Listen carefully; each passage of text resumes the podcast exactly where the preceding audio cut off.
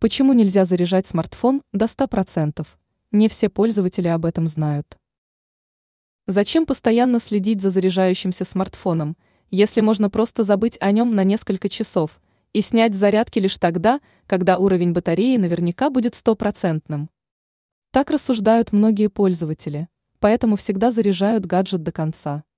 Казалось бы, так и нужно делать. Зарядив аккумулятор до 100%, можно не беспокоиться о том, что смартфон быстро разрядится. Однако опытные пользователи советуют действовать по-другому.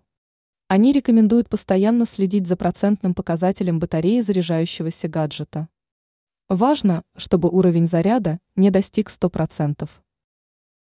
Почему мобильник нельзя заряжать до 100%? Потому что в случае полной зарядки теряется один лишний цикл. Дело в том, что каждый аккумулятор рассчитан на несколько сотен циклов зарядки, разрядки.